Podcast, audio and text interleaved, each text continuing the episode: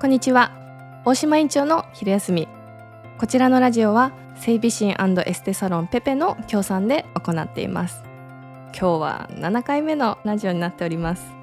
はいやっと7回まだ7回です。はいこれをですね私はあの頑張ってですね最低もう1年絶対続けていこうと思ってるのでぜひぜひ皆さん応援してください。あのコメントもあのお待ちしてます。何か言われるとやっぱ嬉しいのであのなんかこう続けてあのこうした方が良かったよとかこの、えーと、テーマ面白かったよとかなんかくださるとすごく励みになりますので是非よろしくお願いします。であの昼休みということなのでいつも喋らないお話をしたりとかプライベートなちょっとお話をしてみたりあとハマってる情報とかですね私のワンポイントケアとかあとは、まあ、まあまあ好きなことを好きなだけ喋るっていうちょっと自由度の高い空間になってますので是非あのお付き合いしていただけたらなと思ってます。で、えーと今日はですねあの私の好きな話です。本屋さんについてで私本屋さんすごい好きなんですよね。あの今街でねすごい本屋さん書店あのまだまだあると思うんですけどなかなか何て言うんですか電子書籍の方もすごくこう利便性高いのでそっちをこう使うっていう方も多いと思うんですけども私はもう断然本屋さん派です書籍派です。であの本屋さん今たくさんあるんですけども好きな本屋さんってこういくつかあるんですよね。えーとまあ、具体的に言うとあの私福岡に住んでるので、まあ、あの天神のですね西通りにある純駆堂っていうあの大型の本屋さんとかあとは、えーと、西鉄の薬院駅にあるちょっと、うん、中ぐらいかな中ぐらいぐらいの規模の本屋さんがあったりあとはすごくちょっとマイナーなんですけどあの西鉄の高宮駅のですねあの駅降りたところにほんとちっちゃい本屋さんがあるんですけどそこもすごく好きなんですよね。であのまあ大きいところの本屋さんっていうのはすごくあのやっぱ何でも揃ってるとか欲しい情報がたくさんあるっていうメリットあるんですけどもなんか本屋さんってそれぞれのなんか地域とかあのまあある場所でなんか置いてる本のですねなんとなくこう特徴というか特色が出てくるのが私はその楽しさだと思ってるのであの本屋さん見つけたらとりあえず入ってみてそこの本屋さんのなんかこう色カラーを見るとかなんか置いてる本の種類を楽しむっていうのをすごくやってるので、まあ、5分でもとかあとは通りすがりにたまたま会っても必ず立ち寄るというかもう通り抜けながらこう一周さっとこう目をあの通しながらあのまたさっと出ていくっていうことも あのしてたりもしてます。なのであの割とあのコンビニとかでもあるじゃないですか本置いてたりとか、えっと、雑誌置いてたりとかすると思うのでああいうところとかでも一応なんかこうなんとなくあの確認しちゃいますね。ミーハーなんですかねちょっとわからないんですけどもちょっといろんなこう流行りの情報とかはあの比較的こう早くキャッチしたいなと思ってるのであの本屋さんというのはすごく好きですね。であの小説はですね実は苦手なんですよ。苦手なので小説はちょっと私はあの読まないし読めないです。であの物語そういう小説とかでも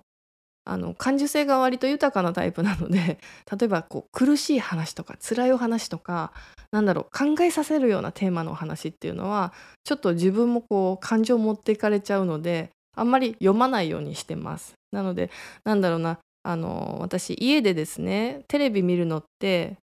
報道番組しか見ないんですけども あのそういうのとかでもあんまり辛いニュースですね最近ガンガンこう続いてたりすると思うんですけどもそういうのも長い時間見過ぎちゃうとちょっとなんかああ辛いな苦しいなって思うのでもう最小限にあのするようにしてます。であの本屋さんで見るのってまあビジネス本って言われるやつとかあとは心理学の本とかあとは話題の人が書いてる本最近流行ってる人とか、まあ、注目を浴びてる方が書いてある本とかあそうですね買ったのは新庄剛志の本とか買ったんですけど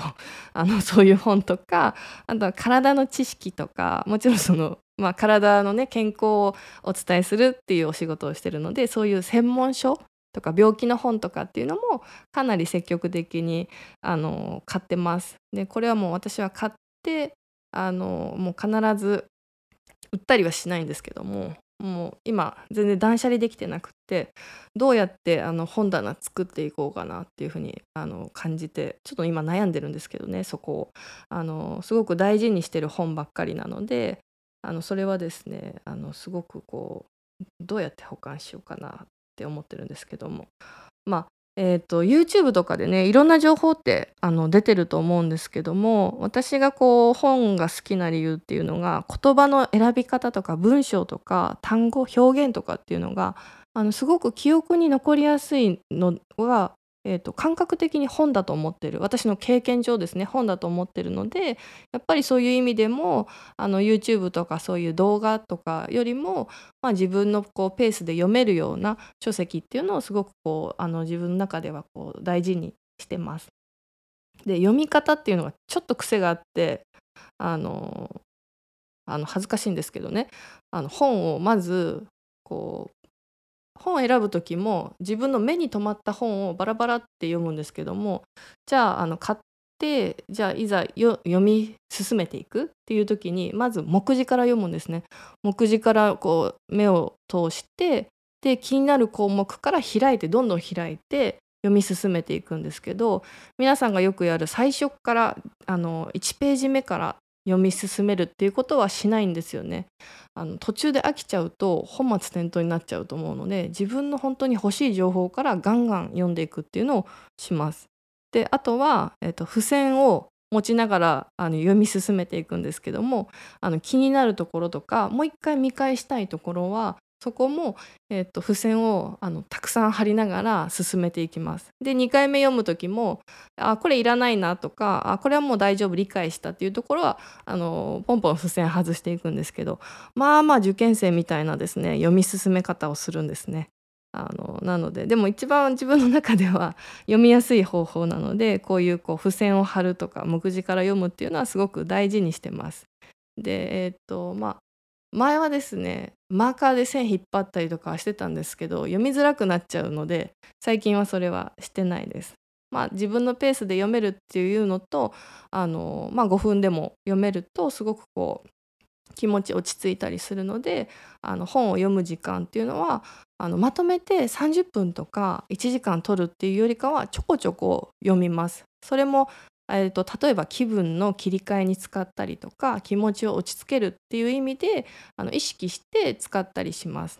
あの朝の読書タイムってあるじゃないですか。小学校とか中学校とかあったと思うんですけどもあれってすごくそのあの理にかなってて朝の読書タイムを取り入れることでその後の例えば勉強の効率とか仕事の効率が上がるっていうふうに言われてるのでなんかね通勤とかで、えーと、お車じゃなくって電車とかバスとかを使って通勤される方通学される方っていうのもその読書タイムをあの取り入れていくとなんか一日のね効率能率が上がったりするので是非おすすめです。で夜とかは例えば最近あのね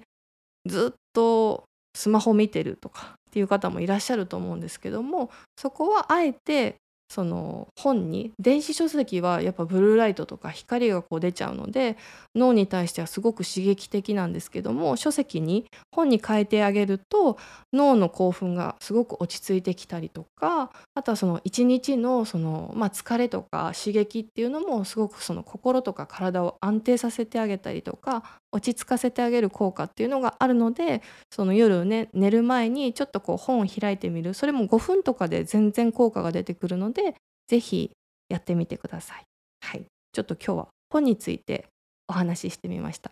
おすすめの本とかなんかこう楽しい本とかがあれば是非あの私絵本とかも結構読むんですけどもなんかそういういろんなあのこれいいよっていうものがあったら是非コメントメッセージあのください。お待ちしてます。はい。今日は本についてお話ししてみました。また次回はちょっとまた違うお話もあの交えて楽しくやっていきたいと思います。聞いていただきありがとうございました。